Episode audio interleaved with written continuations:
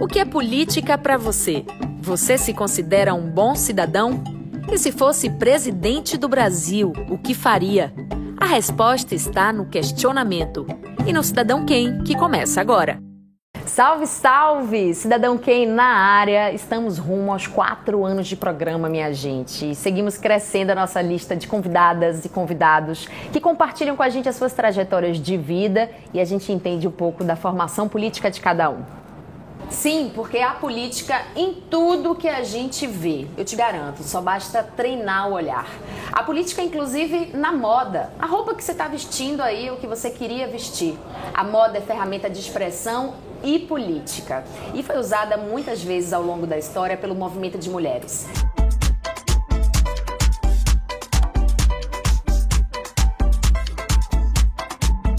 A gente vai falar um pouco sobre isso hoje com a nossa convidada. Ela que com a caneta afiada levanta debates importantes na internet, jornalista, repórter e fundadora do Portal das Modas, Lele Santana. Que prazer estar aqui conversando com você.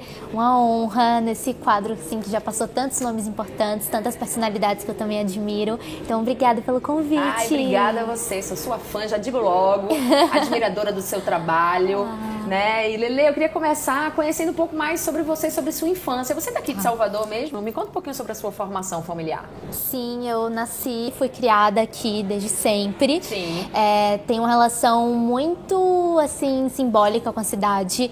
Eu acho que é muito meu lugar no mundo. Desde que eu comecei a trabalhar com moda e eu o meu trabalho passou a crescer, existe muito essa cobrança para eu sair Sim. daqui, mas eu tenho um, um, lugar de pertencimento, assim, com Salvador, é um lugar que eu realmente uhum. gosto, então estou aqui a minha vida toda, até hoje. Maravilhosa. Como é a sua formação familiar? E se uhum. política era assunto dentro da sua casa, você conversava com, sobre isso com seus pais, por exemplo? Então, eu acho que a minha formação familiar passa muito por esse lugar. Eu não me lembro exatamente de conversar sobre política, uhum. mas eu acho que desde sempre, na prática, prática, isso é algo que está muito presente na minha vida, porque eu sou filha de uma mãe solo, então eu nunca tive contato com meu pai. Então eu acho que muito ali na prática eu sempre tive muito essa imagem de uma mulher forte, independente, que criava eu e a minha irmã sozinha. Então eu acho que por mais que a gente não falasse de política literalmente ali no dia a dia, eu acho que eu sempre tive meio que no imaginário essa, essa imagem de uma questão social, né? Uhum. Assim, sobre uma força feminina, sobre abandono paternal, querendo ou não. Então, acho que essas questões mais sociais sempre estiveram presentes muito na prática mesmo. É isso aí. Lele, você já, já vem de uma geração com, que nasceu já com acesso à internet, né? E a internet é esse mundo de possibilidades. O que, que você acha que a gente ganhou com a internet e o que é que você acha que a gente perde com a internet também? É, então acho que para minha geração esse é um debate que é muito assim ardente, né? Porque de fato a gente cresceu já com uma proximidade muito grande com a internet e isso pode ser muito vantajoso nesse lugar de um acesso muito restrito à informação. Então a gente pode estudar sobre o que quiser, quando quiser, da forma que quiser. Então isso é muito vantajoso até por um contato mais próximo com a política. Eu uhum. me aproximei muito dessas questões através da internet. Então eram assuntos que eu via rolando, que eu ia me interessando, que eu ia pesquisando por conta própria. Então, acho que é uma ferramenta muito poderosa e que pode ser muito vantajosa em muitos aspectos. Mas aí, ao mesmo tempo, esse acesso restrito também vai para um lugar negativo e que também pode servir para o mal, porque a gente fica imerso em um mar de informações que não param um segundo do dia e as notificações vão rolando. Então, é, esse acesso muito restrito também causa uma exaustão mental, né? A gente chega Sim. em um lugar de estufa e que a gente não aguenta mais, né? E eu acho que a minha geração já é uma geração que cresceu em um cenário político e social muito complexo, né? Assim, tanto de pandemia agora nesses últimos anos, quanto esse lugar de muita violência, muito caos nas, nos últimos governos Bolsonaro, Temer, golpe, muitas coisas, enfim, uma série de eventos que foram acontecendo e que acabaram criando esse lugar bem caótico. E eu assim, até estava pensando muito sobre isso, porque rolou muito essa discussão sobre os jovens não terem tirado o título de eleitor, Sim. né? Assim, as pessoas de 16 e é, 17 anos teve um índice bem baixo. E foi uma coisa que eu pensei muito sobre por que, que isso estava acontecendo, se justamente essa é uma geração que se mostrava muito engajada em certas pautas nas redes. E eu acho que existe um um lugar de muita desilusão assim política, né? Assim, desilusão não só política, mas em relação ao futuro. Eu acho que a, a gente é uma geração que cresceu nesse lugar da internet que acabou é, caindo em lugares muito perigosos também, assim, de não entender que existe um futuro, que existe um amanhã e, e, que a vida é mais do que isso, sabe? Então, Sim. acho que existe uma desilusão geral que também é muito impulsionada pela internet. É verdade. E como é que a moda entrou na sua vida? Desde quando? O que é que te despertou para falar, hum, nossa, posso trabalhar com isso, hein? Posso ir além, além de escolher minhas, meus bons lookinhos, posso trabalhar com isso daqui. Como é que foi? Então, eu sempre falo que eu não lembro de uma eu que não gostasse de moda. Sempre esteve presente na minha vida desde muito criança. Então, eu não tenho uma memória específica de algo que eu ouvi e falei, ah, ok, me interesso por isso, vou Sim. começar a me aprofundar mais. Sempre esteve presente mas eu acho que ali quando eu comecei a crescer um pouco mais e eu comecei é, a me interessar por outros temas, eu fui vendo que a moda era mais do que uma roupa, né? Então, uhum. é, a moda é também uma roupa, mas é também uma ideia, um valor, enfim, tá é, conectado a muitas outras questões. E aí eu fui percebendo que eu queria falar dessa moda, porque eu acho que existe uma falha na comunicação e no jornalismo de moda feito no Brasil, em que por muito tempo se falou com muitas poucas pessoas e sobre uma moda muito específica que não comunica para todo mundo. E aí isso cria pessoas que odeiam a moda porque não se enxergam na moda. Sim. E isso é perigoso para o próprio mercado, né? E isso cria ali muitos prejuízos para o entendimento do que é moda no Brasil. Então eu não acreditava nisso e eu tinha essa vontade de falar sobre a moda que eu acreditava, que eu desejava, né? Que é uma moda que comunica realmente para todo mundo, independente de qualquer é, aspecto, e que fala mais uma, do que uma roupa, do que uma tendência, mas fala uhum. do que está por trás daquilo ali, da, do lado político, artístico, cultural da moda, que é como eu consigo ver e me identificar com ela. É, e é isso, a moda como é uma. É, não sei se ainda é, mas durante muito tempo foi uma área predominantemente feminina. Uhum. Ela foi colocada muito nesse lugar de futilidade também, Total. que eu acho que tem relação direta por ser uma área ocupada por mulheres, uhum. né? Então, ai, gente, futilidade, falar de moda e tudo mais, mas a indústria da moda é muito poderosa. Falando muito. economicamente, ela tem um poder enorme, né? Então, é, é mexer com essa indústria, é, para você, o que é que significa? É, eu até isso que você falou de ser uma de ter essa questão da futilidade, eu acho que inclusive eu passei a olhar para a moda por esse lugar é, maior muito por conta disso, porque eu acho que talvez, como eu gosto de moda desde sempre, ainda na escola eu falava sobre isso, eu acho que eu era sempre colocada nessa caixinha Sim. da futilidade, uhum. da menina que gosta de moda, sabe? Então eu passei a querer enxergar a moda por um lugar maior e mais grandioso, muito por conta disso também. E eu acho que hum, a moda é um documento histórico, né? Então quando a gente passa a olhar para a história e a gente percebe o que as pessoas estavam vestindo, a gente vai conseguindo rastrear ideias, valores, um, um pouco do contexto sociocultural daquele momento. Então, acho que é uma ferramenta de fato muito valiosa e que é, é muito poderosa e que eu acho que só dá para a gente falar de moda dessa forma, né? É o único jeito coerente com o mundo, com o momento de mundo que a gente vive agora. Então, é como eu acredito. E por mais que a moda seja uma indústria muito feita é, para a mulher é também uma forma de controle né, do corpo uhum. feminino. Então, até quando a gente volta a história e fala justamente da moda como esse documento, é, a gente viveu épocas em, em, que, por exemplo, a roupa feminina não tinha bolsos, né? Isso é uma grande questão, assim, uhum. e que lá na antiguidade, mesmo quando ainda eram aquelas roupas bem que a gente tem no nosso imaginário, é, as roupas femininas não tinham bolsos intencionalmente, né? Porque a partir do momento que as mulheres não conseguiam levar suas coisas, elas precisavam estar sempre acompanhadas por um homem. Sim. Então, a roupa passava muito por esse lugar de controle do corpo feminino, da vida feminina, da independência feminina. Então, eu acho que quando a gente consegue é, entender e analisar e rastrear esses fatos históricos, a gente também consegue entender o futuro mais inclusivo para a mulher, enfim, para quem for.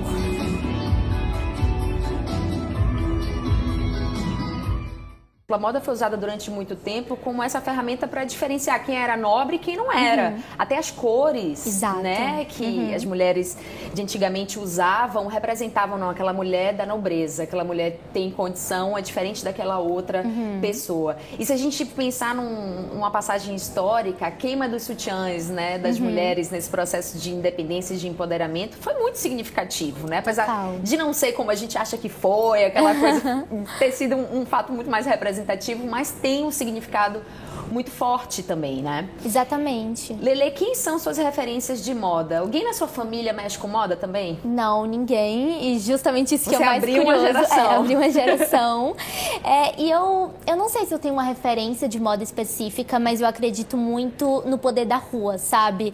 Eu acho que, a, na verdade, a moda nunca foi ditada pelas passarelas ou por grandes nomes, sempre foi ditada muito pelas suas. Isso é algo que por muito tempo foi negado, inclusive ridicularizado em um certo nível, né? Então, movimentos de moda que iniciavam nas suas eram colocados em um lugar ali de desprezo quase, mas sempre se mostrou extremamente influente e os movimentos mais interessantes nasceram nas suas. Então eu, eu acho que quando a gente trabalha com moda, a gente precisa exercitar esse olhar para estar sempre atento, né? Para entender que moda não é só assistir um desfile, é também estar atento no seu dia a dia, no que você vê nas ruas, nos lugares que você frequenta, frequentar lugares diversos, porque também se você uhum. só frequenta os mesmos lugares, não vai dar em nada. Mas a partir do momento que você exercita esse olhar e consegue ir percebendo e tem um, um certo nível de sensibilidade mesmo para o que está ali à sua volta, você consegue perceber perspectivas de moda muito variadas, muito diversas e que eu acho que a riqueza está justamente aí. E daí vem essas minhas referências e né? influências, né? sim.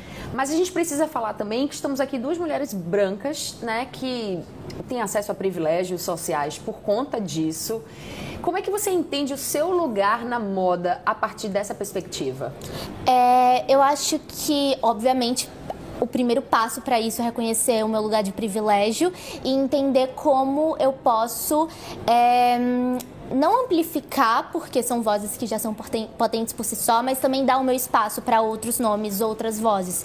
Então, no Das Modas, por exemplo, que é o meu projeto de conteúdo, eu estou sempre tentando trazer outras vozes que não sejam só uma pessoa branca, né? Uhum. Vozes diferentes, diversas, para que elas também tenham seu espaço, né? Um espaço que foi muito negado por muito tempo. A moda é feita por pessoas brancas, historicamente, sempre foi. É, em grandes empresas, nos, nos grandes conglomerados.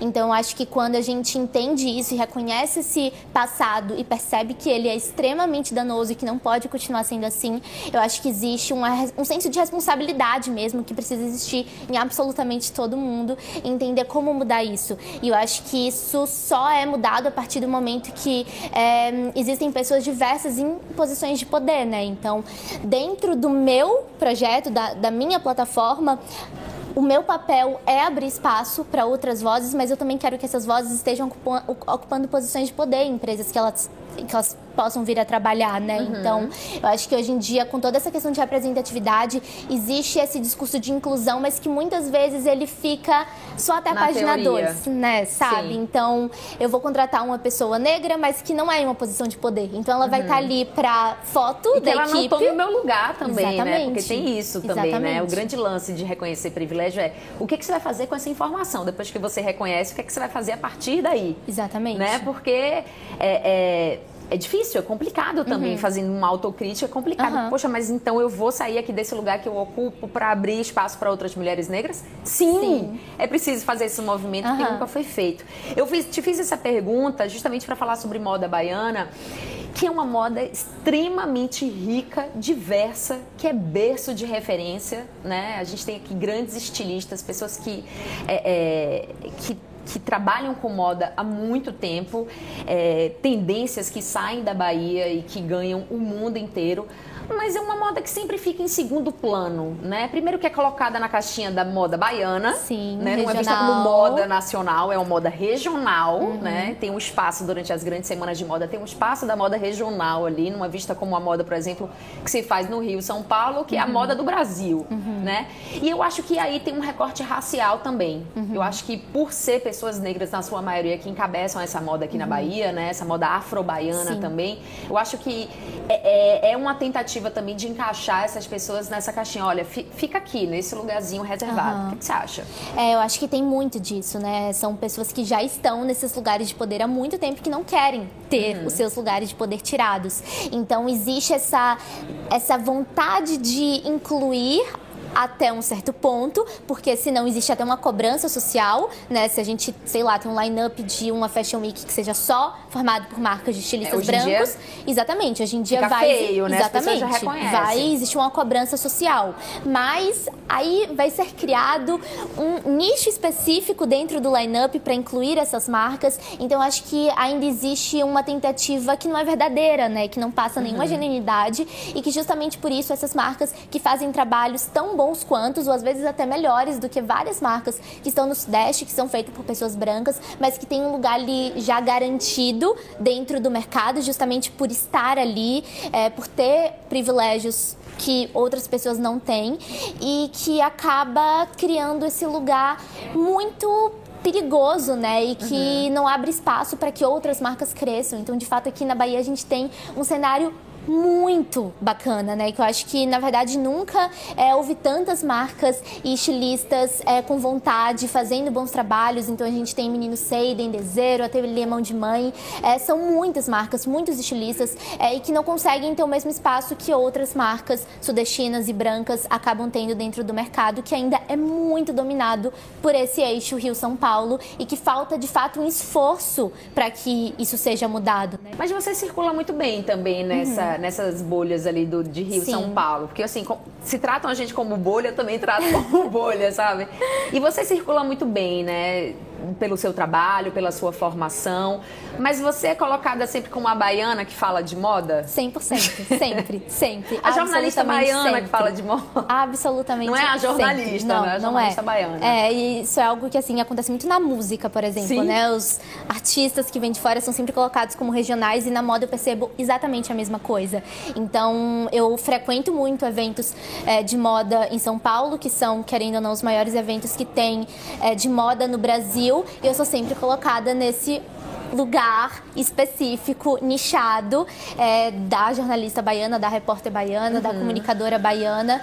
É, e não sei, assim. Eu, é muito louco, né? Porque ao mesmo tempo que existe uma vontade de falar sobre moda de outras regiões, ainda existe essas questões muito básicas que parece que as pessoas do Sudeste nem mesmo conseguem compreender, assim, é. né? Então, é sempre, ah, você é da onde? Salvador? Ai, que delícia! Sabe? São sempre assim. Adoro, 2 de fevereiro é, maravilhoso. É, exatamente assim. Molodum, Pelourinho. São essas coisas muito estereotipadas e caricatas que existem sobre a Bahia e que as pessoas nem mesmo conseguem perceber, sabe? Que elas estão sendo. Que elas acham que elas estão sendo legais e que estão sendo. Na sabe? estão sendo cafonas é, também, exatamente. de uma certa Falando no, na, de é, moda, estão sendo uhum, cafonas, né? Exatamente, né? mas na cabeça delas aquilo ali é ok. E falta de fato um, um esforço de abrir a mente para além daquilo ali, que é algo que já vem de muitos e muitos anos e continua a mesma coisa até hoje. Lele, em 2020, num momento bem crítico, quando estourava a pandemia, você viralizou com uma publicação que era uma carta manifesto né, fazendo uma crítica à capa da revista de moda mais famosa do Brasil, que é a Vogue. Era uma capa com a Gisele Bündchen falando sobre novo normal. E você fez uma crítica super contundente que viralizou total, inclusive deu um Google, foi repostado por vários sites uhum, de notícias sim. e tal. Ali você falou sobre política através da moda. O que é que te incomodou? O que é que te levou a escrever aquilo dali? Se você tinha ideia da proporção que ia tomar? É, então, é, só para contextualizar para quem não acompanhou, era uma capa em que tinha Gisele Bündchen, logo bem no inicinho da pandemia, é, ela usando marcas de luxo e escrito Novo Normal, né? Sendo que é uma modelo extremamente padrão, é, que não representa absolutamente nada de diversidade ou inclusão, ou enfim, de a, qualquer coisa que a gente esteja avançando nessa discussão usando marcas de luxo. Então, não tinha absolutamente nada de normal naquela capa, né?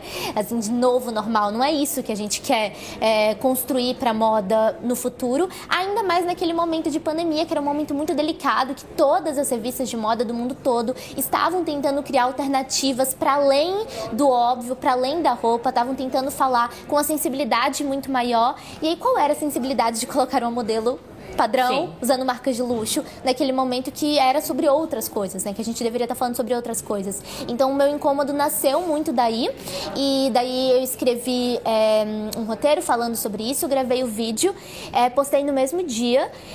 E assim, é engraçado, porque só começou a viralizar por volta de 24 horas depois. Então, Sim. até o momento eu postei e tava tendo o engajamento normal que eu Quando tinha até então. a gente fica um pouco com medo, né? É, Você total, fala, Eita, total. Estão repostando muito, ai meu Deus, agora vai, minha Total. mãe! É, e aí, cerca de 24 horas assim que eu postei, começou a de fato viralizar. Muitas pessoas com muitos seguidores, milhões de seguidores se postando. E aí deu um certo medo, assim. Eu fiquei nervosa, Uhum. porque, querendo ou não, era um vídeo que eu tava ali tecendo uma crítica ao maior veículo de moda do mundo. Sim, você Então- sendo uma, uma trabalhadora da moda. É, exatamente. Né? É, então eu soube que ali eu teria portas fechadas pra mim por pelo menos algum tempo. Uhum. Mas ao mesmo tempo também muitas outras portas se abriram. Então eu tive esse medo inicial quando eu vi que estava começando a chegar em muita gente, muitas pessoas importantes do mercado. É, mas ao mesmo tempo que eu, eu tive portas fechadas aquilo- por aquilo ali, eu também tive muitas portas abertas, assim. E foi o meu início, foi quando de fato o mercado de moda nacional eu fui notada e, e comecei a, a ter um meu trabalho mais reconhecido. E a partir daí tudo aconteceu, assim, pra mim. Oi, eu me chamo Lala Santana, sou fundadora do Das Modas, e na última semana uma foto de Chloe viralizou por aí. O corpo dela claramente não é mais o mesmo, assim como de sua irmã Kim também mudou muito. As manchetes, as sedes dizem que essa parece ser só uma parte de um problema muito maior. O culto à magreza extrema está de volta. Isso explicaria os ícones de beleza da atual geração, Anitta, por exemplo, nunca esteve tão magra, tendências de estilo como a cintura baixa e uma certa banalização de transtornos alimentares. Hoje você consegue se manter aqui em Salvador, como você já disse, né? Escrevendo para uma publicação nacional, a revista Uhum. L. Como é que rolou esse convite? Como é que funciona o seu trabalho? É, então, depois que eu tive esse vídeo viral, eu comecei a ter assim, a ser mais reconhecida pelo mercado de moda nacional. Muitas pessoas me conheceram a partir desse vídeo. E desde então eu fui tendo outros conteúdos que também viralizaram, que também tiveram um alcance muito grande. É, e aí, a partir disso, a partir do trabalho que eu já realizava, a Ellie me chamou pelo conteúdo que eu já estava produzindo. Então, eles estavam acompanhando, estavam gostando e aí queriam é, me ter no time. Então, foi um convite mesmo. E eu sempre fui muito fã da Ellie, assim, desde sempre, sempre foi a minha revista de moda favorita. E é como eu acredito, assim, eles falam de moda da forma que eu acredito. Então, pra mim, é um aprendizado muito grande estar ali, é, porque quando você tá de fato dentro de uma publicação, dentro de um veículo tão importante, que é um título internacional, você começa a perceber é, como as coisas de fato acontecem, né? Eu acho que quando a gente tá de fora, até eu, eu tava ali fazendo conteúdo de moda, mas dentro da minha casa, de uma forma Sim. independente. Então, quando você tá dentro, você consegue ter uma noção mais palpável de como as coisas realmente são. Então, pra mim, tem sido um aprendizado gigantesco e também uma honra, assim, muito grande. Ainda mais eu continuando aqui em Salvador, que pra mim é uma coisa importante e conseguir fazer esse trabalho ainda me mantendo aqui, pra mim é algo bem especial. Muito bom, muito bom. Bom, a moda, como a gente acabou de falar, né, a roupa que a gente usa diz muito também sobre o lugar que a gente pertence, né, o lugar que a gente ocupa. Eu queria te perguntar se você acha que é papel das marcas também se posicionar socialmente e politicamente. É, eu digo isso, por exemplo, puxando um exemplo aqui do desfile do Ronaldo Fraga, né, que é um estilista que traz algumas questões sociais e políticas para os seus, para os seus desfiles. Né? Recentemente ele fez um desfile, trouxe fotos da Marielle Franco, inclusive gerou até um, um certo, Sim. uma certa um problema com a própria família da Marielle, que não sabia que aquela imagem ia ser usada daquela forma. Mas trouxe, levantou um questionamento, um questionamento político. Você acha que as marcas têm um dever de se posicionar politicamente? É, então, eu acho que toda todo desfile que a gente vê, toda coleção que for desenvolvida, ali tem algum tipo de política, é um ato político fazer moda, fazer roupa. É, quando um criador está pensando em moda, eu acho que é um ato político. Esse ato político pode vir justamente por encarar uma realidade e falar sobre ela criticamente, analiticamente. Então, a gente tem muitos estilistas, tanto no Brasil quanto fora do país, que falam sobre essa moda a partir do contexto sociocultural que a gente vive.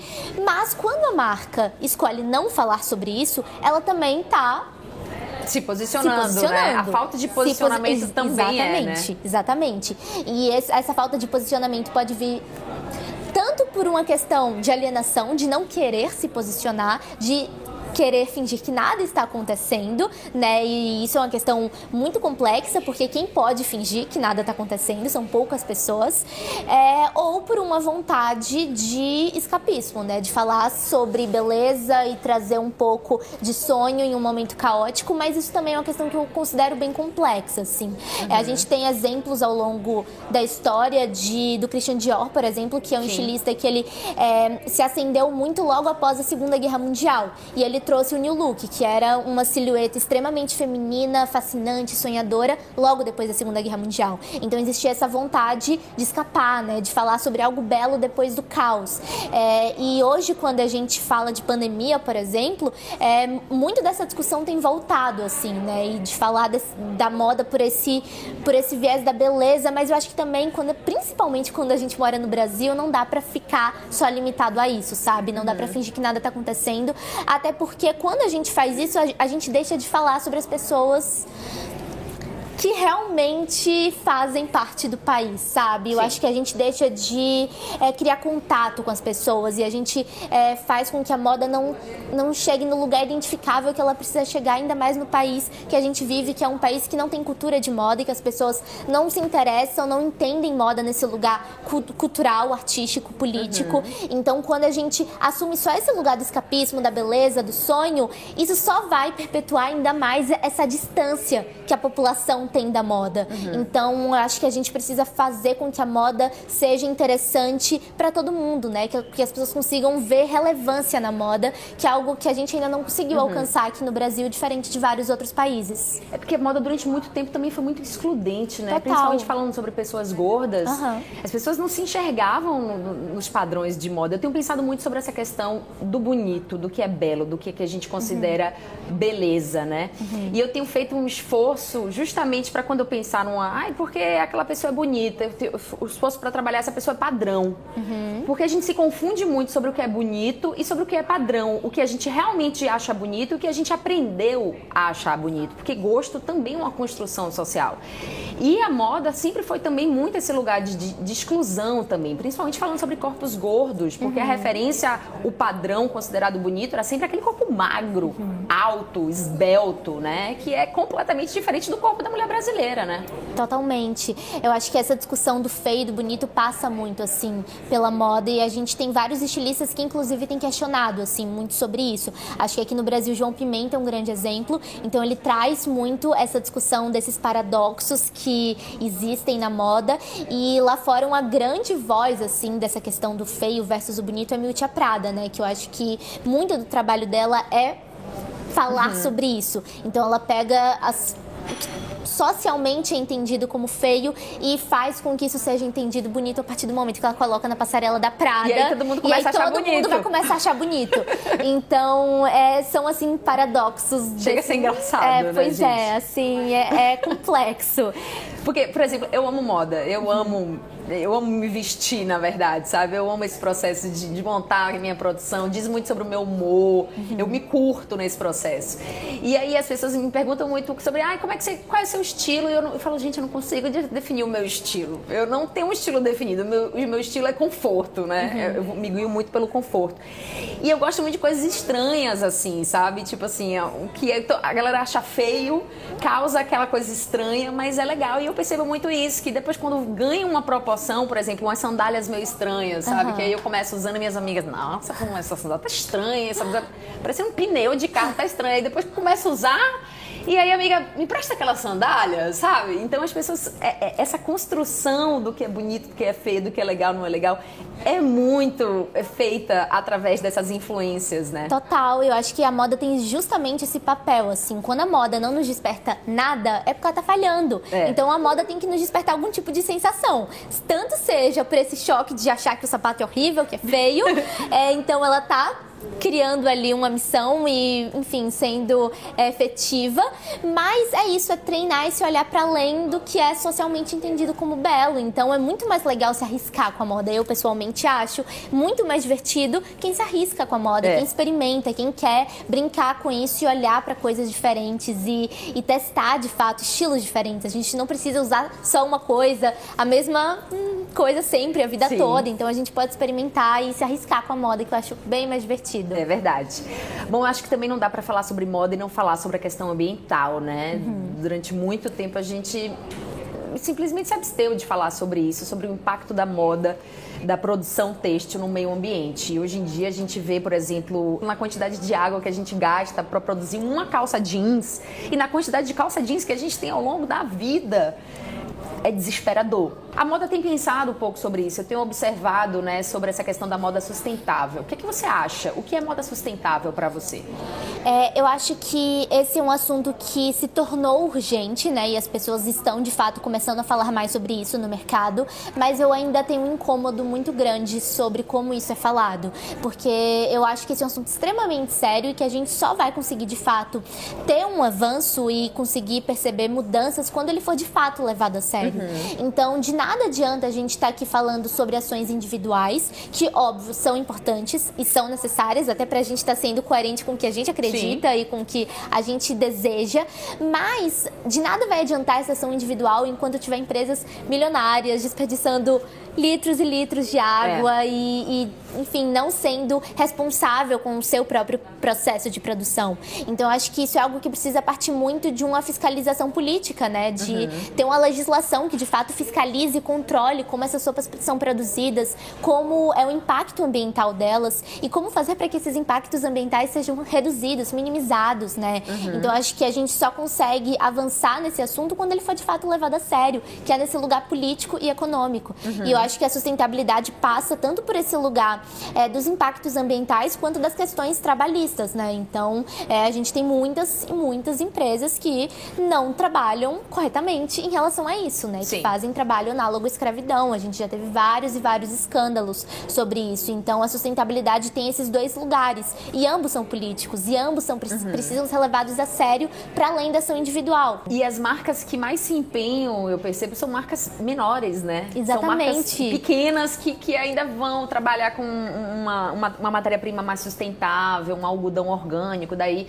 o preço da peça também vai lá para cima, né? Sim. Porque também tem esse custo aí para manter é, é, esse, essa outra, outra forma de trabalho. Então é uma é difícil chegar a um equilíbrio aí também, né? Justamente, né? Então, essas marcas que fazem um trabalho sustentável, o preço delas costuma, costumam ser mais caro, justamente por trabalhar com materiais uhum. muito nobres, que vão ter um impacto ambiental menor, e por ter ali uma cadeia de produção responsável com todos os seus funcionários.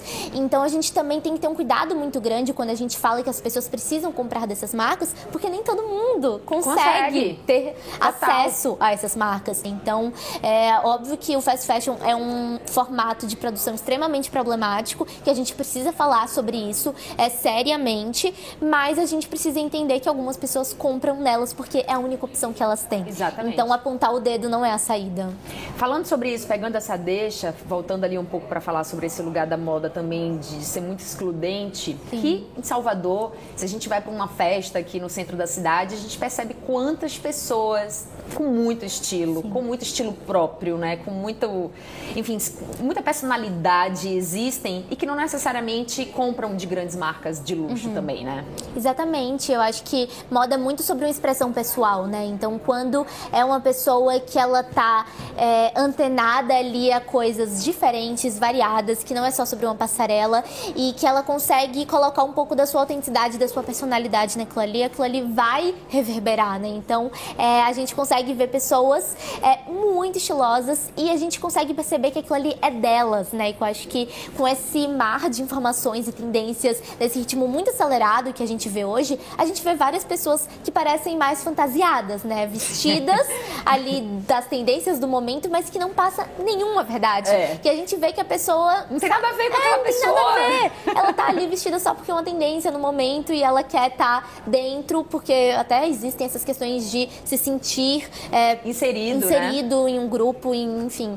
Então. Aceito de uma aceito, Não dá nem pra julgar também essas é, pessoas, né? Porque a gente julgar. também não sabe o que é elas estão passando. São todas questões psicológicas, a moda tem esse é lugar. É verdade. Mas é muito bom quando a gente vê que uma pessoa tá à vontade, se sentindo confortável naquilo que ela tá vestindo e que faz sentido para ela.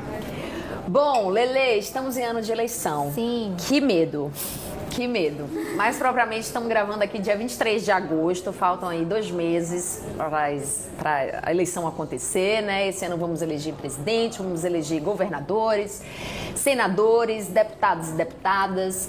Como é que você escolhe o seu candidato, a sua candidata? Quais são os critérios que você usa para escolher?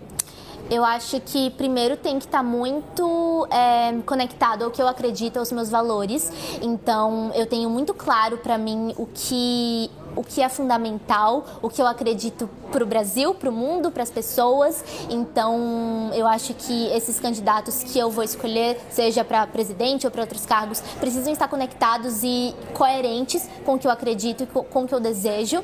É, e eu acho que envolve muita pesquisa, né? Assim, também, principalmente para os outros cargos, é, envolve pesquisa e um olhar muito atento, assim, porque a gente também não pode achar que uhum. o Brasil é decidido só pelo presidente, porque definitivamente não, não é. é. Então, acho que no cenário atual, decidir o presidente não é tão difícil assim, mas tá, e os outros cargos?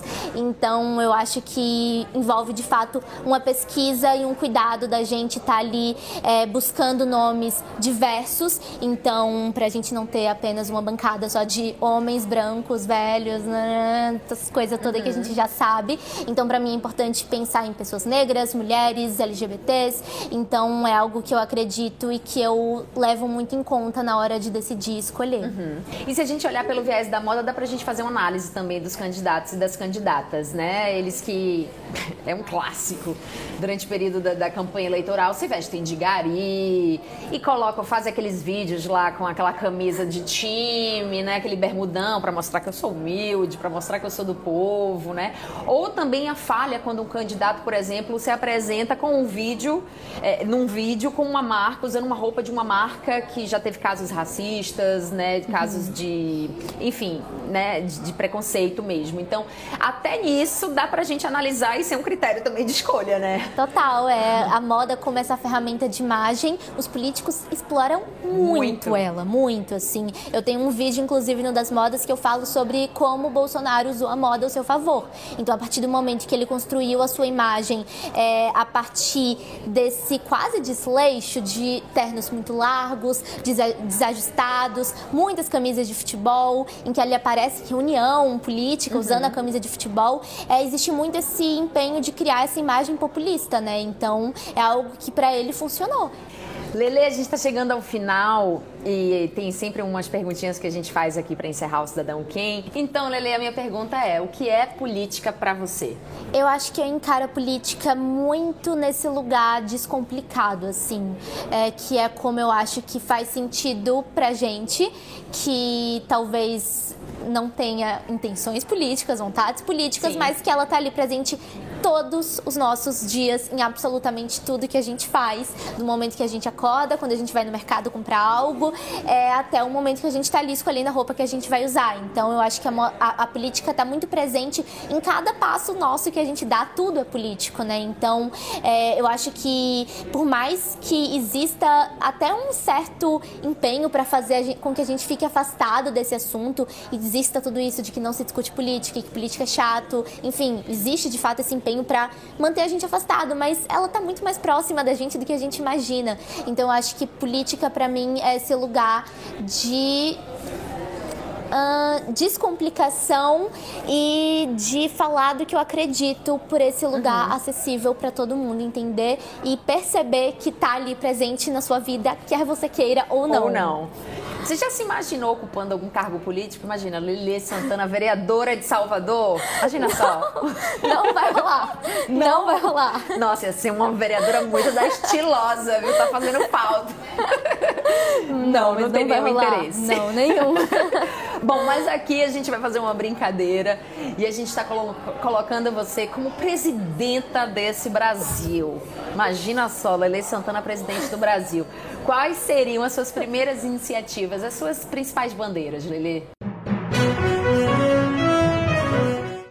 Eu acho que tudo começa na educação. Para mim é algo que assim que eu tenho muito claro que absolutamente qualquer coisa que a gente for discutir, seja qual o aspecto for, seja qual discussão for, vai passar pela educação. Então acho que para mim um ponto muito importante, tanto se eu fosse a presidente quanto quando eu estou ali escolhendo para qual presidente eu vou votar, é ter uma pessoa que esteja de fato empenhada na educação para todo mundo, para a juventude é, e que passe por esse lugar de valores, sabe? De, de entender que existem muitos Brasis dentro de um Brasil só e que é, é um país muito complexo e muito diverso, com muitos pontos que não são ouvidos. Então, eu acho que é não sei, eu iria querer dar voz a todo mundo uhum. e fazer com que todo mundo se sentisse pertencente daquilo ali e com que as pessoas conseguissem ter uma vida digna, né? De coisas básicas, direitos básicos que por muito tempo nos últimos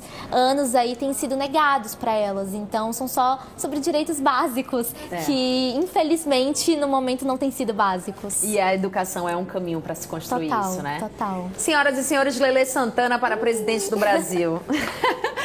Lele, queria te agradecer muito aqui um, por você ter aceito o meu convite aqui para participar do Cidadão Quem. Sou super sua fã, sua admiradora. Acho, nossa, eu vejo para você uma trajetória incrível. Tenho muito orgulho de você ser baiana. Tipo, nossa, baiana, tá? Dá licença. Então, obrigada, sucesso para você. Aproveitem para seguir o Portal das Modas, gente, conteúdo super relevante, super bacana. Sucesso para você. Obrigada. Ai, eu que agradeço. Muito, muito obrigada. Um prazer estar aqui. Eu também sou sua fã, então uma honra estar aqui participando. Muito obrigada. Valeu. É isso aí, minha gente. Cidadão Quem de hoje fica por aqui. Você já sabe, tá na TV, tá na rádio, tá no YouTube, tá no podcast também. Então você pode levar a gente para onde você quiser. Bota lá no podcast, vai fazer aquela, lavar aqueles pratos, fica lá, ó ouvindo a gente. Passa para os amigos também escrevam para a gente aqui também no Instagram da TV Câmara Salvador. Um beijo e até a próxima. Tchau.